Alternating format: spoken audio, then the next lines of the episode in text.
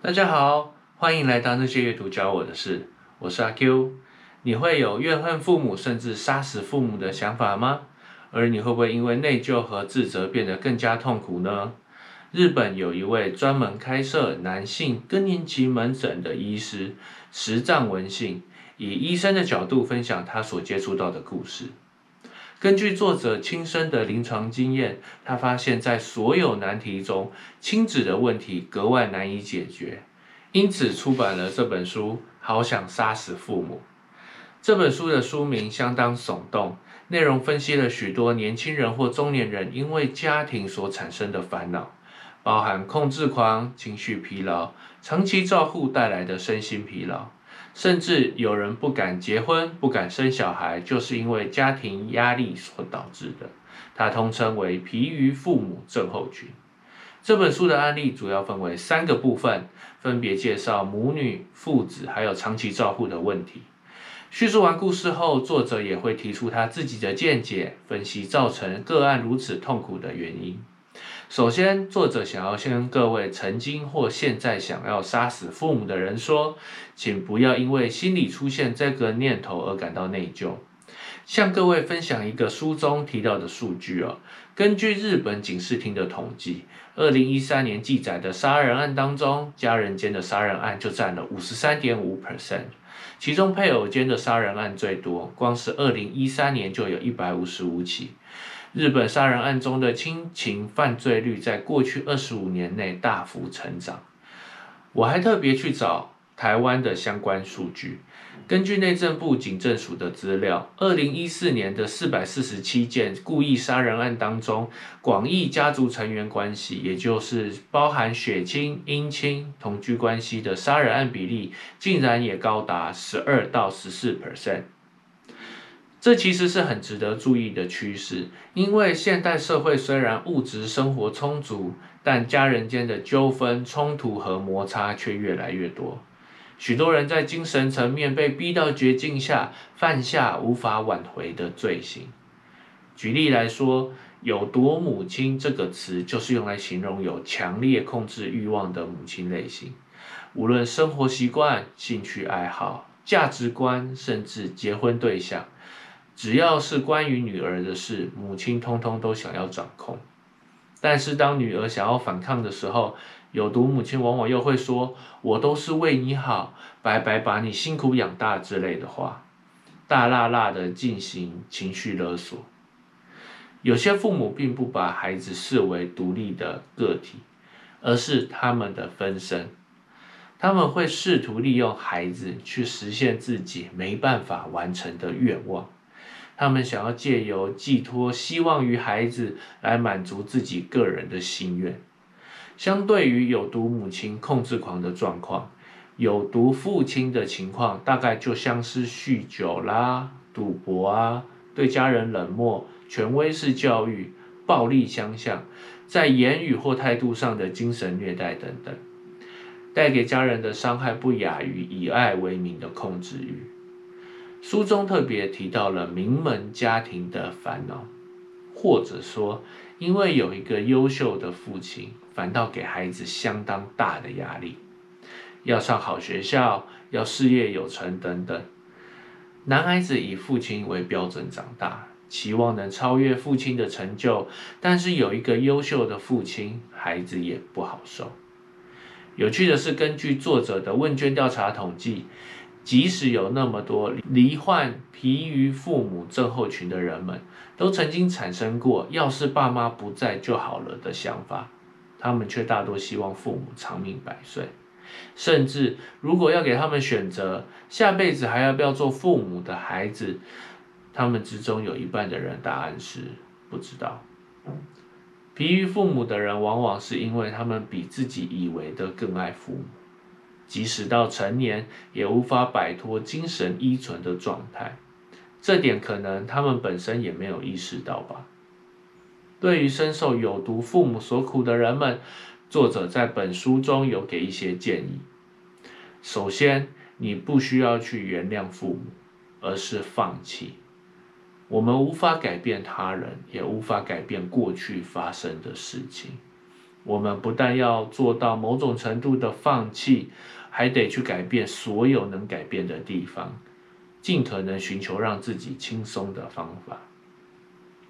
你必须多爱自己一点，然后试着摆脱无论如何都想要父母认同的状态。其次，要尽快达到经济独立。要想脱离父母的控制，就要达到经济与精神上的独立。你们可以不切断关系，但是不能再让父母过度干涉自己的生活，也不要再允许他们用任何情绪或物质的理由来勒索自己。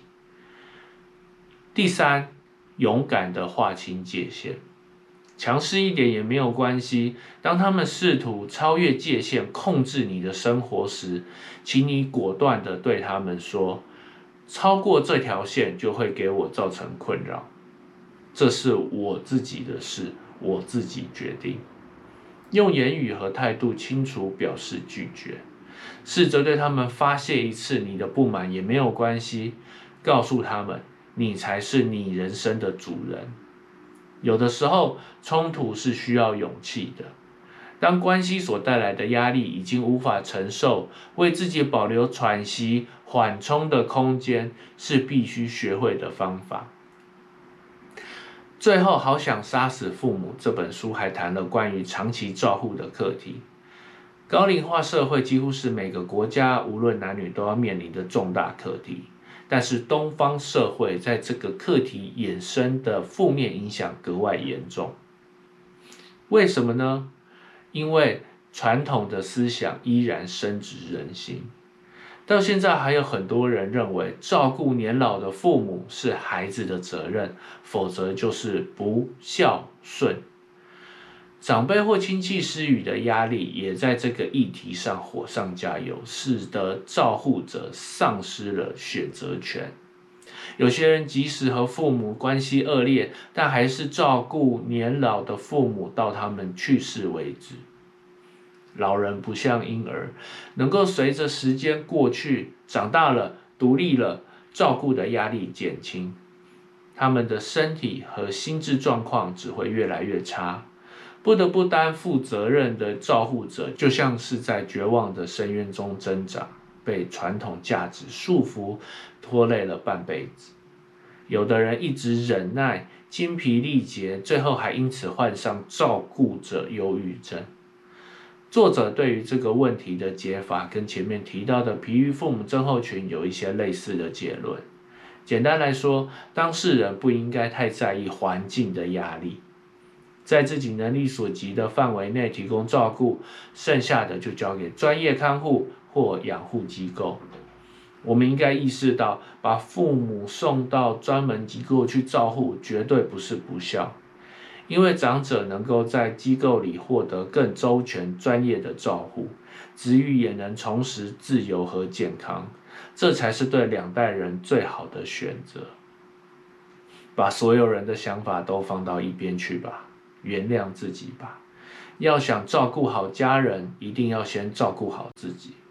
如果家里有失能者，在这边推荐到台湾各地长期照护管理中心询问，他们会提供许多资讯以及资源，包含辅具、接送、居家照护附件、营养咨询、喘息服务等等。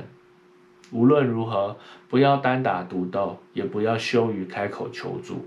另外一本是《父母会伤人》这本书，这本书出版超过十年，超级久，图书馆应该都借得到。但是不得不提的原因，是因为这本书的作者 Susan Forward 博士就是提出这个著名论点的人。这本书的原文名叫《Toxic Parents》，直接翻译成中文，意思是有毒父母。毒亲这个名词就是来自于这本书。书中有提到不适任的、控制型的、酗酒的、言语虐待的、体罚的，甚至性虐待的父母。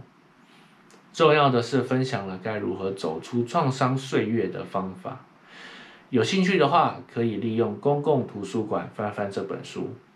另外一本《情绪勒索》也是同一个作者所写的，之后会特别做一集介绍这本书。这两本书以满分五分来评分的话，阅读的难易度两分，搭配案例相当容易理解。执行的难易度四分，是每个人的状况而定，喜好程度四分。这两本书让我明白，我们无法选择父母，但是可以选择自己的未来。当你被父母的控制、精神虐待、照护的压力逼迫，而产生好想杀死父母的想法时，你没有错，你只是一个普通人。身为孩子的最终目标，应该是没有父母也能活下去。换个角度说，孝顺父母其实就是离开原生家庭，离开父母身边，让父母看到你是能独当一面的大人，而不是按照父母的期望去生活。这并不是自私，而是解开僵化无解亲子关系的方法。我希望《好想杀死父母》。父母会伤人这两本书能够给那些因为家庭关系而感到窒息的人们一条崭新的道路。这集到这边也该告一段落，喜欢的话记得按赞、分享、订阅，也可以留言分享你对这集内容的看法。那些阅读教我的事，我们下次见，拜拜。